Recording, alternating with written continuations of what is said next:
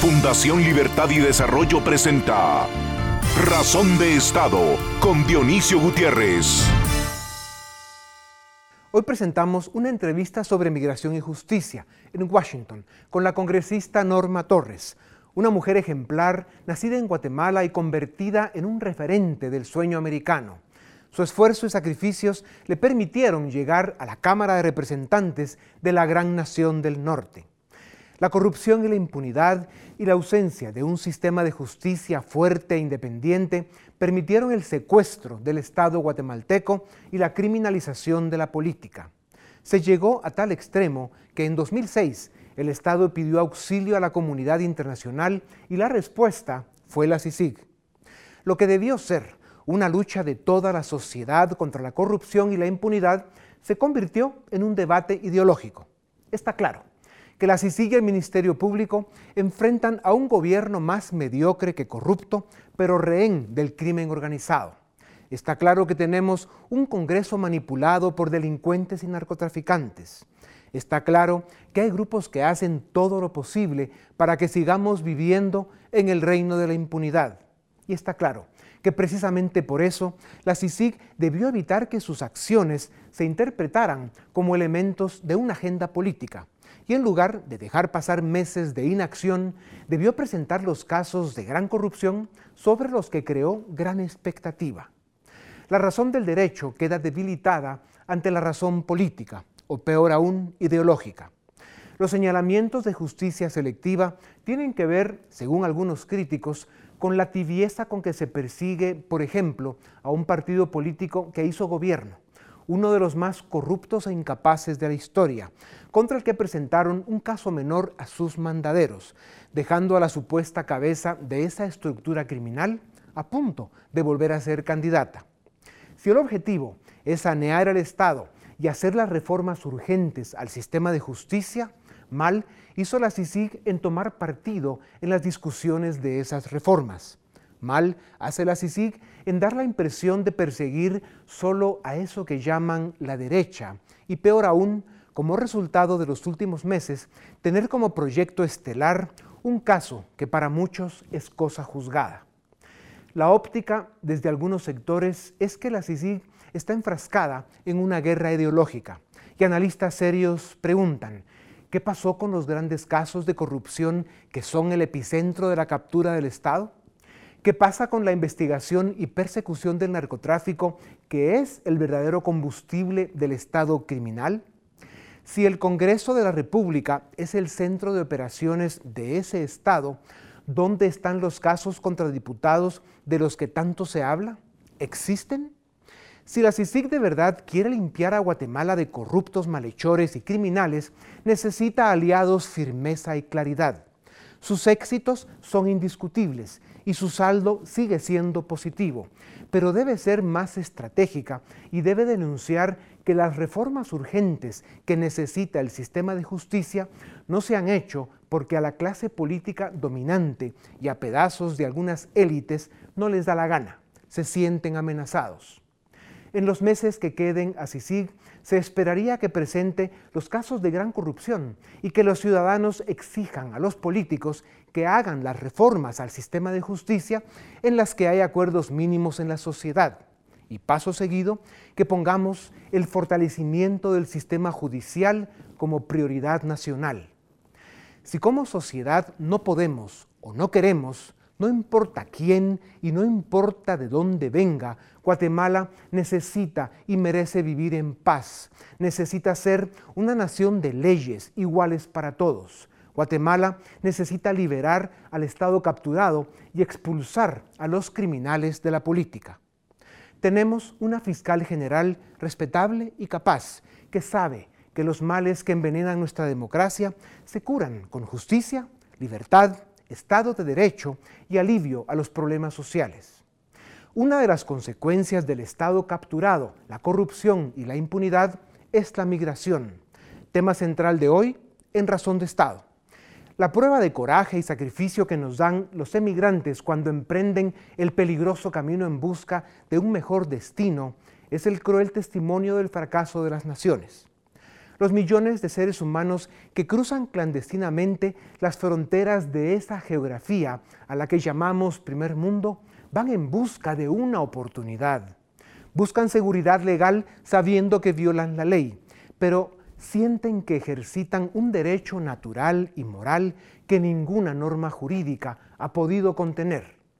El sueño de atravesar el Río Grande o los riesgos de cruzar las barreras electrificadas de Tijuana han costado vidas y separado familias por huir de la pobreza, del hambre, de la falta de libertad, de la violencia, del desempleo y la desesperanza.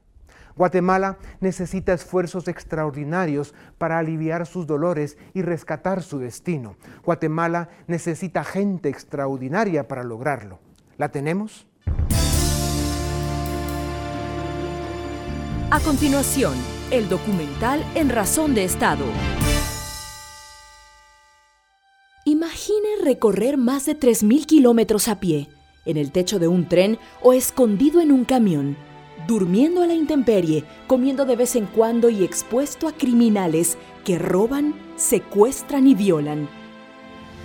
Esta es la realidad de miles de guatemaltecos, hondureños y salvadoreños que están dispuestos a arriesgar su vida por llegar a Estados Unidos.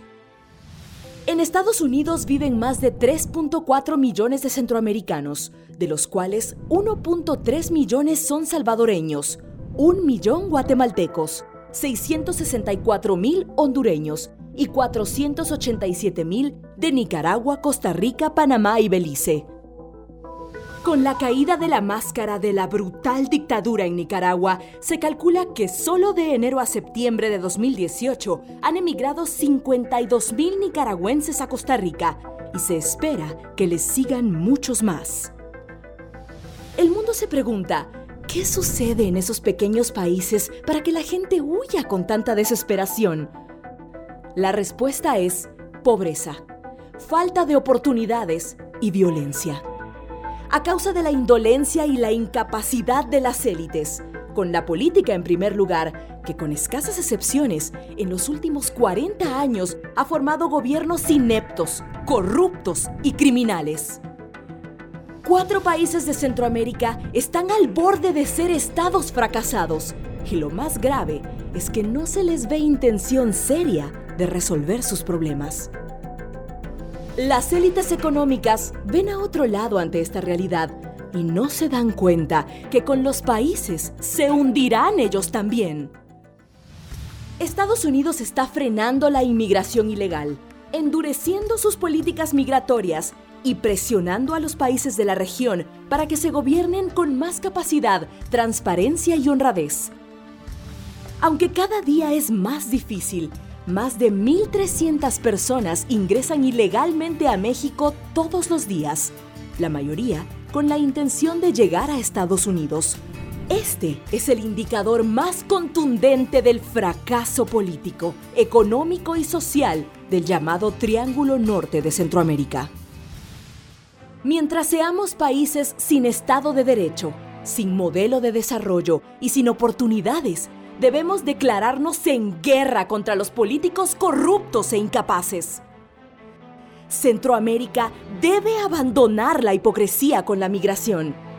Las remesas familiares están marcadas con sacrificio y sufrimiento, y el salvavidas que representan para las economías de la región no será permanente.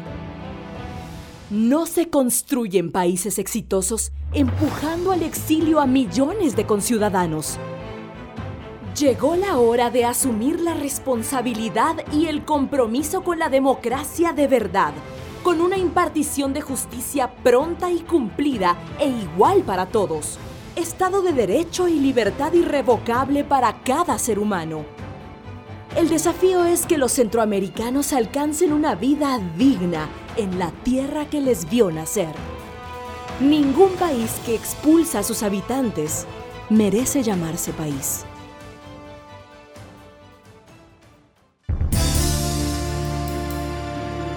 A continuación, una entrevista exclusiva en Razón de Estado.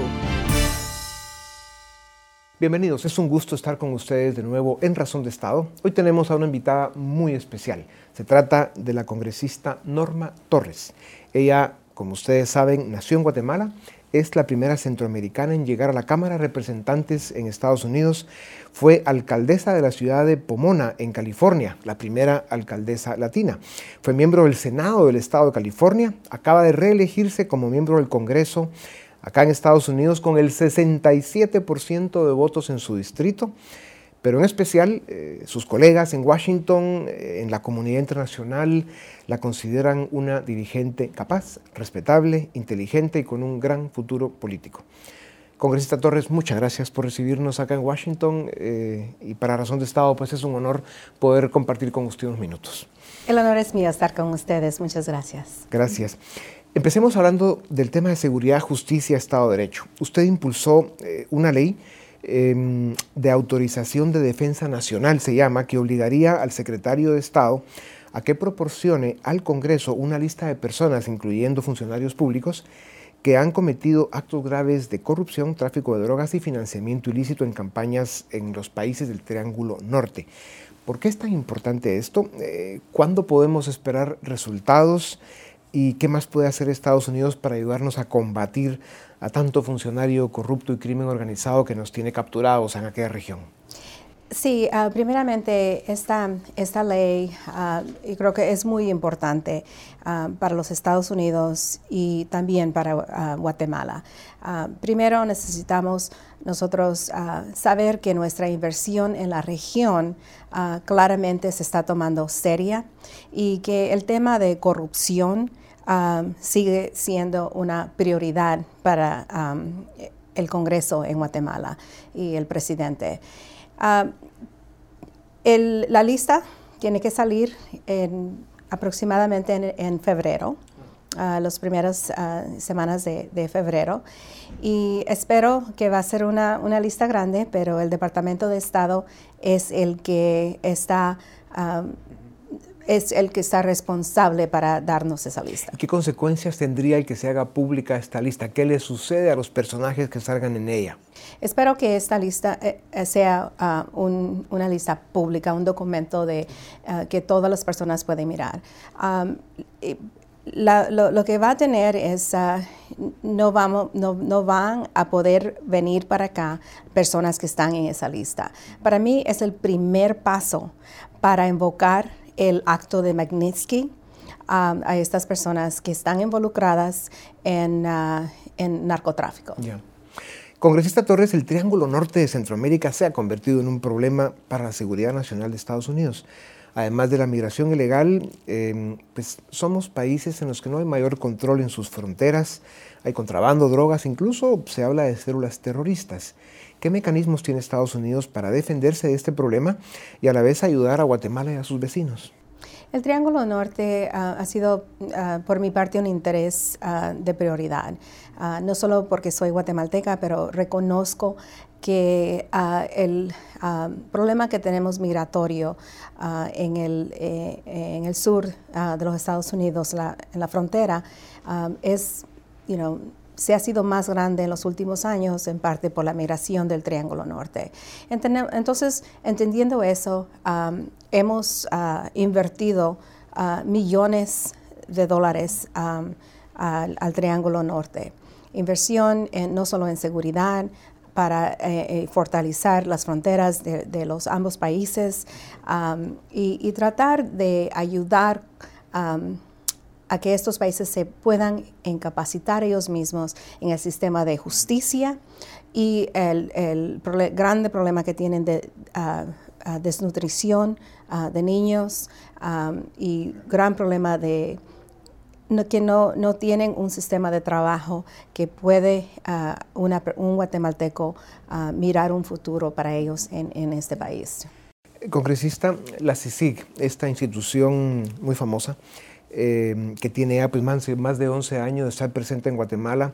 Sus primeros años pues, tuvo más sombras que luces, sin embargo, a partir de 2015, cuando el esfuerzo de CICIG, apoyada principalmente por el gobierno de Estados Unidos con toda la información em, con la que logran eh, formar casos importantes en contra de uno de los gobiernos más corruptos y criminales que ha tenido Guatemala, que implosionó en el 2015 y que hizo pues que hayan varios cientos de personajes del sector político, del gobierno por supuesto, y otros sectores de la sociedad, incluyendo sector empresarial, pues hayan terminado en la cárcel, en prisión preventiva, que es otro de los fenómenos que complica mucho a la sociedad, digamos, la mala forma en que se maneja el tema de prisión preventiva, pero aún así eh, fue un gran esfuerzo que hizo CICIG. Em, en los últimos meses, ha habido un debilitamiento en el soporte, en el apoyo a CICIG, porque hay una impresión de que mm, le ha faltado criterio político. Eh, creó expectativas muy grandes sobre grandes casos de corrupción eh, que no se presentan, que pasan los meses y no se presentan, y de repente aparecen nuevamente con un caso eh, del que se discute que ya se había juzgado en España en contra de miembros del sector privado que participaron en el gobierno de Oscar Berger y que ahora pues están eh, discutiendo si eso no es el mismo caso, hay argumentos de ambos lados, y luego eh, pues un caso que tiene importancia para grupos en el sector empresarial.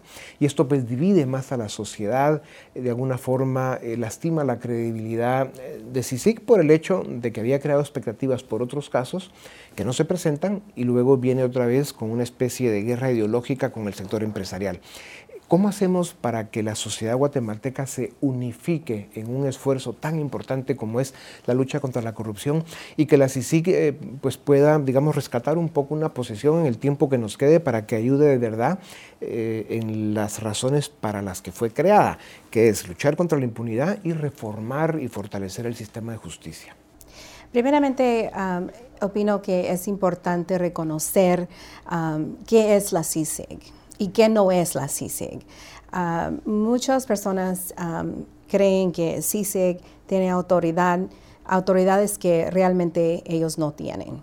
Ah, por 10 años ah, miramos el crimen en Guatemala que bajó y bajó mucho, bajó más que Honduras y El Salvador. So, claramente allí hay resultados de que CICIG estaba trabajando y estaba trabajando muy bien investigando. Ellos no son políticos, ellos no son un, lobbying, ah, ellos no son un troll farm. Ellos no, el trabajo de ellos no pertenece en las computadoras mandando ah, mensajes, uh, mentiras, todo eso. El trabajo de ellos es trabajo de judicial, de licenciados, manejando casos. Investigadores. Investigadores y manejando casos que son muy difíciles, que realmente Guatemala por este momento no tiene la capacidad ni los jueces que pueden trabajar esos casos. ¿Por qué? Porque no tienen el respaldo de la administración, ni del presidente, ni del Congreso. Ni de buena parte de la sociedad, ¿verdad? Ah, se dice que una parte de la sociedad, pero ah, yo creo que eso ha, sido los últimos meses. Y, parte de eso ha sido los ah, miles de dólares que han sido invertidos ah, contra CISIG. si realmente se le deja trabajar a ese cuerpo, hacer su trabajo, y, algo que sí creo que es verdad, es que el enfoque se tiene que ser de casos muy grandes. La ley es la ley, no es gris. La ley es negra o es, o es blanca, es, un espacio muy claro. Eh, eh, cuando encuentran un, caso, por ejemplo, el caso del hijo del presidente, ah, todos miraron a ese caso y dijeron, es poco dinero, you know, uh, ¿por qué están investigando eso? Mm, a lo, mejor tienen razón porque hay muchos casos mucho más grandes. Pero cuando están investigando casos de corrupción y le quitan a una olla la tapadera y salen todo, descubren todo eso, ¿cómo va un investigador, un juez a decir, este ladrón no es tan importante, este ladrón sí, a este no, porque es parte de una, la familia primera no, porque es un indígena sí. La ley tiene que ser ley. Igual para todos. Igual para todos. Y es el primer problema que yo he, mirado en Guatemala. ¿Y no cree usted, congresista, que mm, eh, dado el desgaste que ha sufrido el actual comisionado de CICIG, don Iván Velázquez, no sería una movida estratégica de Naciones Unidas en enviar a otro comisionado a CICIG a Guatemala y que sea una persona identificada ideológicamente como de derecha para ponerle algún título? Y que vaya a hacer ese trabajo eh, respetando la ley, igual para todos, y persiguiendo al que comete actos de corrupción o, comete crímenes. ¿No sería eso una jugada estratégica? lo que yo le pongo precaución es que no pongan a, un político a esa posición. Esa posición no debe de ser una persona, un político o una persona de, de este lado o el otro lado. Tiene que ser una persona que su, su prioridad y su religión es la ley. Claro, al actual comisionado lo ubican del lado izquierdo, entonces si quienes ubican a Velázquez del lado izquierdo eh, ven que llega a Guatemala un comisionado al que lo ubican del lado derecho, pues podría callar las bocas y, los rumores que hay al respecto. Pero sin duda alguna tenemos un desafío enorme. Guatemala es una especie de Estado capturado. Muchos años del crimen organizado con el combustible del narcotráfico, contaminando de manera brutal nuestras instituciones y no nos deja funcionar como país. Sin duda tenemos problemas muy serios que en la última pregunta le plantearé algo sobre eso. Eh, pasando al tema de migración congresista, hay más de dos millones de chapines de guatemaltecos acá en Estados Unidos. Se calcula que cerca de un millón están de forma irregular. Eh, ahora que los demócratas recuperaron el control de la Cámara de Representantes, eh, ¿se puede esperar alguna legislación más favorable para los migrantes? Ah, por mi parte, ah, sí. Una de las prioridades ah, del Partido Demócrata de nuestro caucus es la migración. Ah, el presidente ah, recientemente dijo ah, que él está, él, quiere trabajar con demócratas. podemos comenzar con DACA, por ejemplo. es algo, yo creo, más fácil para él, el presidente, y para, y para nosotros también. So, espero que, que podemos mover esa, eh, esa ley pronto. Pero lo más importante es que nosotros ah, tenemos la autoridad en el Congreso de traer investigaciones, de tener, tener juntas, de llamar testigos. Así que todo eso, el Departamento de Estado, cómo está trabajando el Departamento de Estado ah, con CICE, cómo están trabajando ah, con, Guatemala, todo eso podemos tener audiencias. Y para mí es uno, unas cosas más importantes que podemos tener.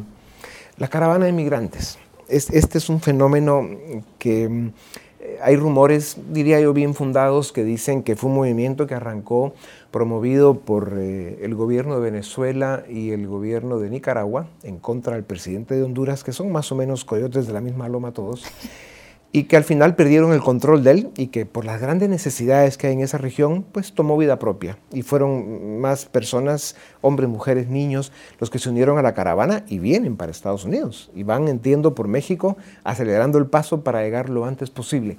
¿Qué van a hacer en la frontera? ¿Cómo van a manejar ese problema? Bueno, el presidente Trump aquí, él tiene una agenda. Ah, nosotros tenemos una agenda muy diferente. Ah, realmente duele el corazón, duele mucho mirar a familias, niños muy tiernos, ah, avanzando, sufriendo con lluvia, con frío, con calor, con sol, todo eso, hambre, todo eso. la responsabilidad se la, se la dejo al pie de los presidentes de los tres países. Ellos son responsables de, y, todavía no se escucha uh, cómo ellos van a cambiar eh, su posición para poder ayudar a estas familias. ¿Cómo cree que ah, el, primer trabajo de una administración es ayudar a sus compatriotas? ¿Cómo es posible que el presidente Jimmy Morales no ha hecho ninguna pregunta la situación de los guatemaltecos que vienen en esa caravana? Sí, es que en Guatemala realmente no tenemos presidente. No les importa, no les importa nada. Lo único que les importa es cómo avanzarse ellos mismos. Y por la primera vez, ojalá que los guatemaltecos tengan una oportunidad en las elecciones que, que, vienen a involucrarse ellos mismos y elegir a alguien, a una administración, a un Congreso que realmente les va a responder a ellos y con que yo puedo trabajar. No, la sensación en Guatemala es que no tenemos gobierno, ¿verdad? Y, y el presidente, como dirían aquí, está missing in action. Pero en fin, es, un problema muy grave y tiene usted razón, eh, hay una insensibilidad y una incapacidad brutal, ¿verdad?, que, tiene consecuencias muy graves en todos los aspectos de la vida nacional. Congresista, em, Estados Unidos está cerrando la válvula de escape que ha representado la migración eh, de aquellos países como Guatemala o sea, para Guatemala es muy importante el que los guatemaltecos pudieran seguir migrando, mandar remesas y la economía depende de eso principalmente. Esa válvula de escape se está cerrando. Se está limitando también las relaciones comerciales porque hay una política, digamos, de proteccionismo en este momento donde va a ser más difícil el comercio. El problema de las drogas no solo no se está resolviendo, sino está creciendo. Hay más tráfico, Colombia está produciendo más cocaína hoy que nunca en su historia y el consumo está aumentando incluso en nuestros países. Em, hay una sensación en Guatemala de que nos están cerrando todas las puertas y que se nos está apagando la luz. ¿Cómo se ve desde acá el que, claro, el, tema del narcotráfico eh, se señala que Estados Unidos por el tema del consumo tiene una gran responsabilidad? Y allá no podemos manejarlo. Es un problema que no tiene solución. La migración y la dificultad en comercio. Se nos cierran las puertas. ¿Cómo, cómo eh, visualizan ustedes las consecuencias que puede esto provocar en un país como Guatemala? Ah, por mi parte, las consecuencias son muy grandes ah, para ambos países de parar ese, ah, la migración, la migración legal. espero que podemos trabajar con, con el presidente Trump ahora a facilitar visas, porque la economía en muchos de nuestros estados aquí en los Estados Unidos depende, depende de esos migrantes que vienen a trabajar y, y, no se quieren quedar aquí. Muchos de ellos quieren venir a trabajar unos seis meses aquí, regresar a, su, a, construir su casa en uno de los tres países donde ellos, de donde ellos vienen y queremos, queremos ayudarlos en eso. Así que espero ah, poder trabajar con el presidente, pero para el intercambio ah, de goods, los comerciantes, eso no se va a cerrar. Vamos a seguir nosotros trabajando porque necesitamos la ayuda de, los tres países y, también ellos dan de nosotros. Claro, yo estoy consciente que en Centroamérica tenemos que reconocer que es nuestra responsabilidad resolver nuestros problemas que las élites se activen, despierten y, trabajen por eh, definir una visión de país y un plan de desarrollo, sin duda alguna. Pero aún así nos está costando mucho. Los tres países del, del, norte y en general eh, más al sur en Centroamérica, como es el caso de Nicaragua, sí presentan una región donde la, democracia está bajo amenaza. La situación de Ortega en Nicaragua, como le digo, eh, las elecciones cuestionadas eh, de Honduras, la situación en Guatemala con un gobierno muy débil, instituciones muy capturadas por el crimen organizado, a pesar de los esfuerzos que se han hecho por luchar contra la corrupción, pues sí nos ponen como una región altamente conflictiva y con amenazas muy grandes. ¿Qué más puede hacer Estados Unidos para ayudarnos a, revivir y, darnos fuerzas para que resolvamos nuestros problemas? y ese es el primer problema, de que ah, los Estados Unidos puede ayudar a fortalecer, pero no puede llegar con una política que no puede decidir qué es bueno para Guatemala, ni para Honduras, ni para El Salvador es los guatemaltecos, salvadoreños y hondureños son los que los líderes de, estos países eh, tienen que estar ah, responsables a, motivar que pasen leyes, fortalecer sus gobiernos para nosotros poder seguir ayudar. Yo creo que el presidente aquí, Trump, ya se está cansando de mandar y mandar dinero y él, por su parte él no está mirando resultados, pero yo sé que es realmente sí han, teníamos resultados. El problema ha sido recientemente de que ellos cambiaron la vista.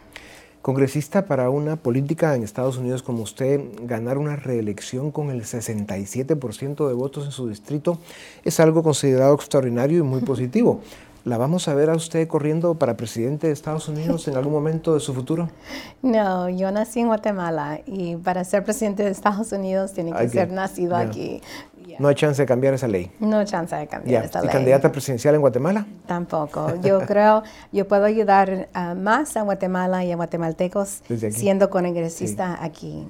Pues lo bueno es que Guatemala sabe que cuenta con usted, es, una líder muy respetada y, sin duda alguna una inspiración en muchos temas. Congresista, muchísimas gracias. Muchas gracias. Hasta muy pronto. Con ustedes volvemos en un momento para seguir en nuestro programa de hoy, Razón de Estado. A continuación, el debate en Razón de Estado. Damos inicio al debate en Razón de Estado. Hoy vamos a discutir sobre la situación de Centroamérica, cuáles son sus números sociales, sus números en temas económicos y también su situación política. Para ello contamos con dos analistas políticos. En primer lugar, el licenciado Renzo Rosal, eh, como ya dije, analista político, y también el licenciado Juan Callejas. Muchas gracias por estar en esta noche en el debate de razón de Estado. Centroamérica es una región que se encuentra muy por detrás en términos de la región latinoamericana. Sudamérica tiene una dinámica y Centroamérica tiene otra. Y el caso más evidente de esta situación grave de, Centroamérica es precisamente la migración. Y lo que evidenció ante el mundo esta situación fue precisamente la caravana que se dio hace algunas semanas que pues, fue motivo de titulares a nivel mundial, pero también de mucha discusión porque muchos decían que realmente fue una situación manejada desde, por ejemplo, Ortega y Maduro para hacer quedar mal a el gobierno de Juan Orlando Hernández en Honduras y en general al resto de países y que no solamente ellos fueran los criticados. Empecemos con usted, licenciado eh, Rosal. ¿Realmente esa fue la situación que provocó la caravana de migrantes hace cuatro semanas y que todavía están, por cierto, eh, en la frontera con Estados Unidos? y, que ha bajado la intensidad de la discusión, pero es un problema latente. Bueno, creo que todo el tema migratorio, digamos, primero es un tema de orden histórico, pero creo que aflora, y, es decir, el fenómeno migratorio está muy asociado fundamentalmente a elementos de orden social, económico, político, eh, y en Centroamérica yo diría que esa tragedia, porque finalmente hay que ponerle esa denominación, ocurre todos los días. El tema es que son como caravanas silenciosas. Eh, de pronto la caravana a la que hace referencia en la introducción tiene una resonancia quizás porque es la más numerosa en los últimos tiempos y evidentemente porque tiene una atención mediática fundamental y además por la cercanía que se da a este, esta nueva caravana eh, en función de la elección en Estados Unidos.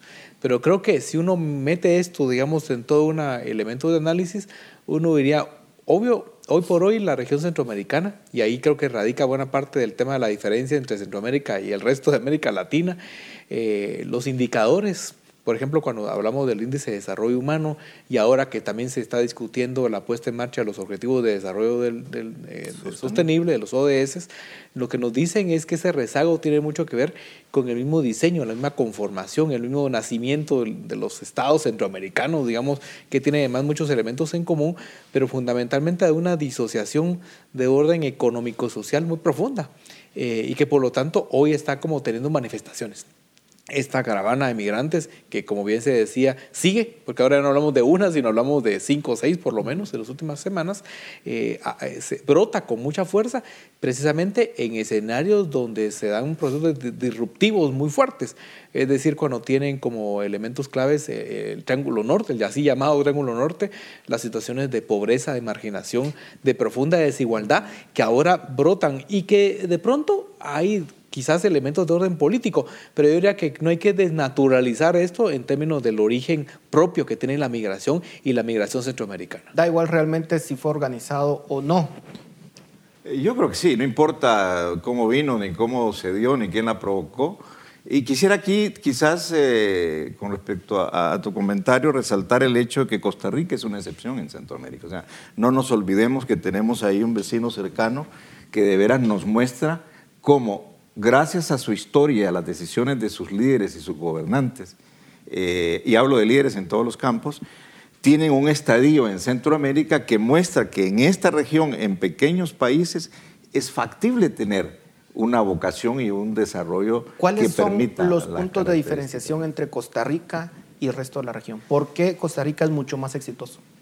Yo creería, y eso es lo que en la historia se le ha atribuido mucho a Costa Rica, es que las decisiones en su momento sobre invertir en educación y más educación y más educación fue clave para que Costa Rica se constituyera en una nación que pudiera vivir en democracia, con una sociedad económica bastante más ilustrada, bastante más propensa a las posibilidades de desarrollo, pero compartiendo la riqueza a través de la generación de empleo y una adecuada... El, es- eh, el. Estado costarricense no es mucho más grande que el resto de estados centroamericanos. De hecho, tienen también problemas en cuanto a recaudación fiscal.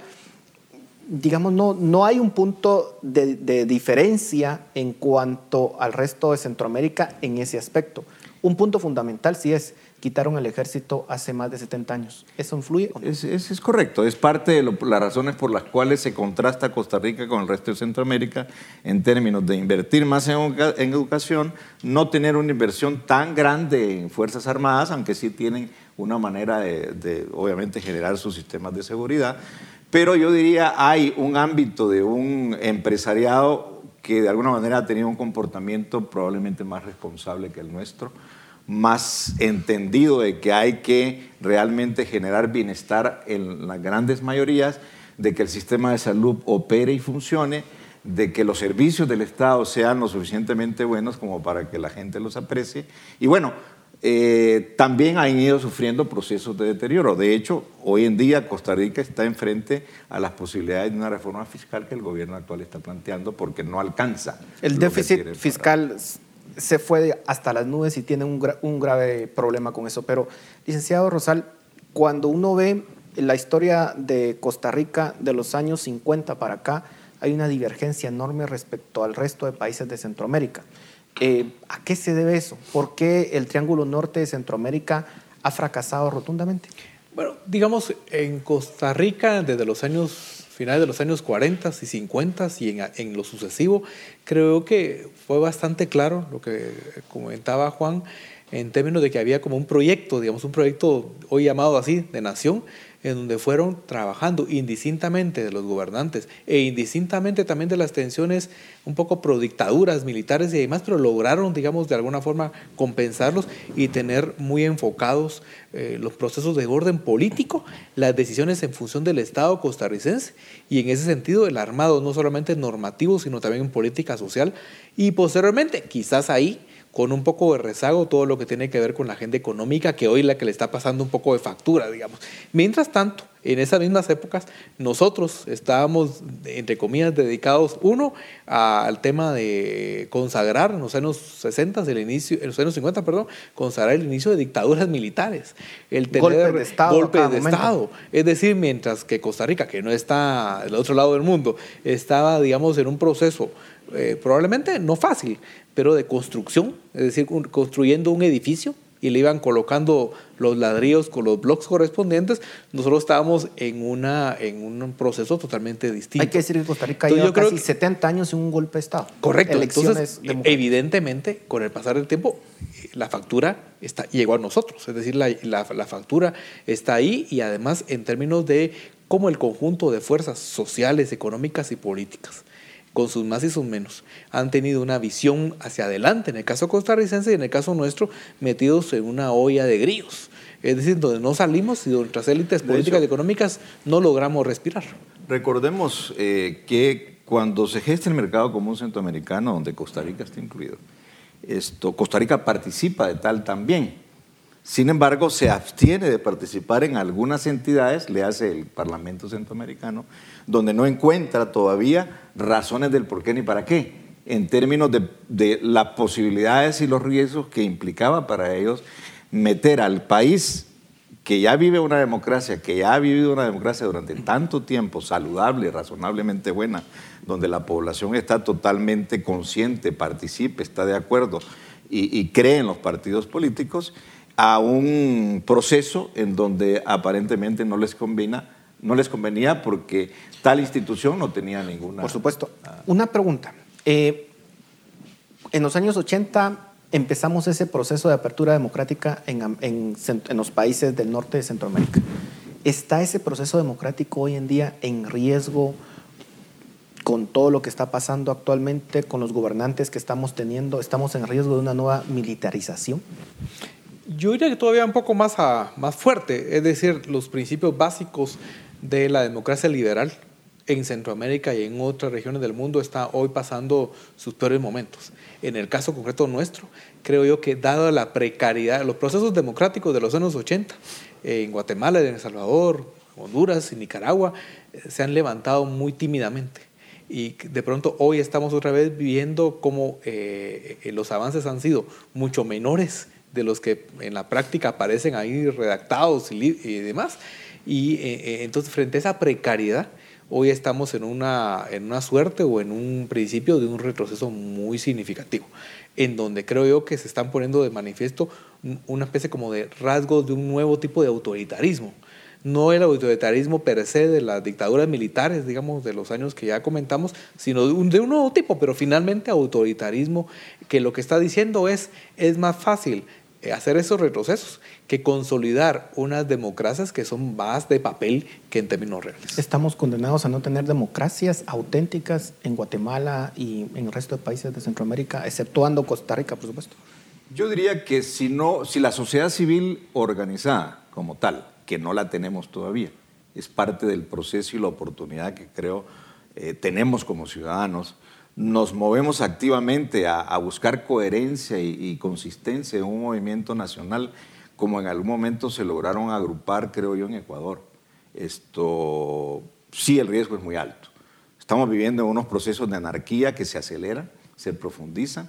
La desobediencia a la ley aquí es eh, deporte de todos los días, de todas partes y de todos los colores y de todos los sabores en la sociedad. No importa que sea izquierda o derecha. No, no, de tal suerte que eh, yo creería que eh, ese proceso de anarquía facilita las posibilidades para que de pronto un estamento militar o eh, fuerzas de la sociedad eh, un poco mejor estructuradas y con, con ideas y conceptos claros por buenos líderes puedan ser conducidos hacia un cambio del sistema más allá de los partidos políticos. ¿Alguna esperanza con la clase política en Guatemala, por ejemplo, para que podamos tener esa clase política respetable que existe, por ejemplo, en Chile o en otros países de la región? En el corto y mediano plazo, no. Y no lo digo en términos de un mensaje solo pesimista per se, sino creo que no, hemos, no nos hemos dado el tiempo, la tarea e inclusive el cuestionamiento de la necesidad de erigir, construir esa clase, ese sector dirigencial, no solamente a nivel político, sino también a nivel de dirigencia económica y dirigencia social. Es decir,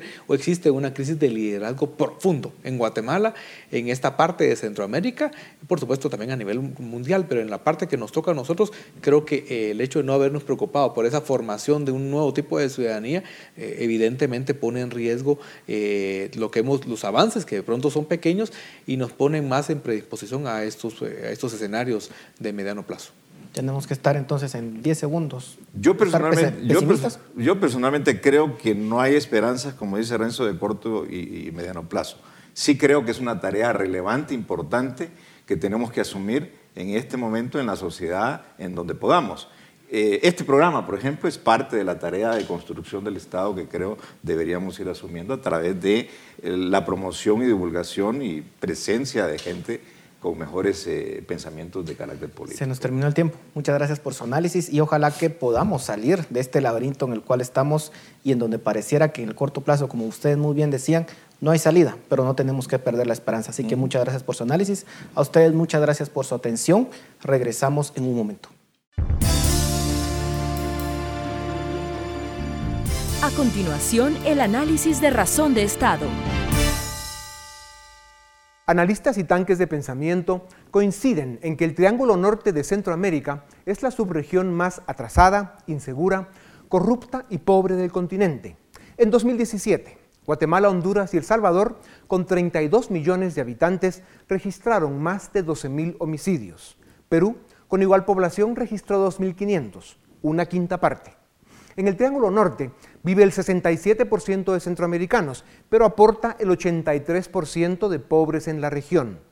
Nicaragua, Guatemala y Honduras son tres de los cinco países con mayor desnutrición en América Latina y El Salvador está en los primeros nueve. Estos datos explican la caravana de migrantes que provocó titulares a nivel mundial y que hizo visible lo que ocurre a diario y en silencio en nuestros países. Miles de personas huyendo de la miseria, la desesperanza y la inseguridad. A pesar de que el número de deportados está subiendo de manera alarmante, solo en Guatemala 300 personas intentan dejar el país cada día, más de 110 mil al año. Imaginen el impacto visual de esa cantidad de personas huyendo en una caravana. Sería 22 veces más grande que la que salió hace unas semanas de Honduras. Es posible que el origen de la caravana de migrantes tuviera fines políticos, pero es evidente que sus organizadores perdieron el control y que aquel grupo tomó vida propia y vio esa caravana como una oportunidad. Los gobiernos cínicos afirmaron que la caravana estaba dirigida y que es un hecho aislado que no representa la realidad.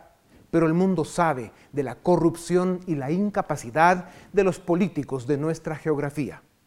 La vergüenza de los países de la región, exceptuando Costa Rica y Panamá, es que sin ser dictaduras logran el mismo efecto. Sus ciudadanos huyen de condiciones imposibles para alcanzar el desarrollo.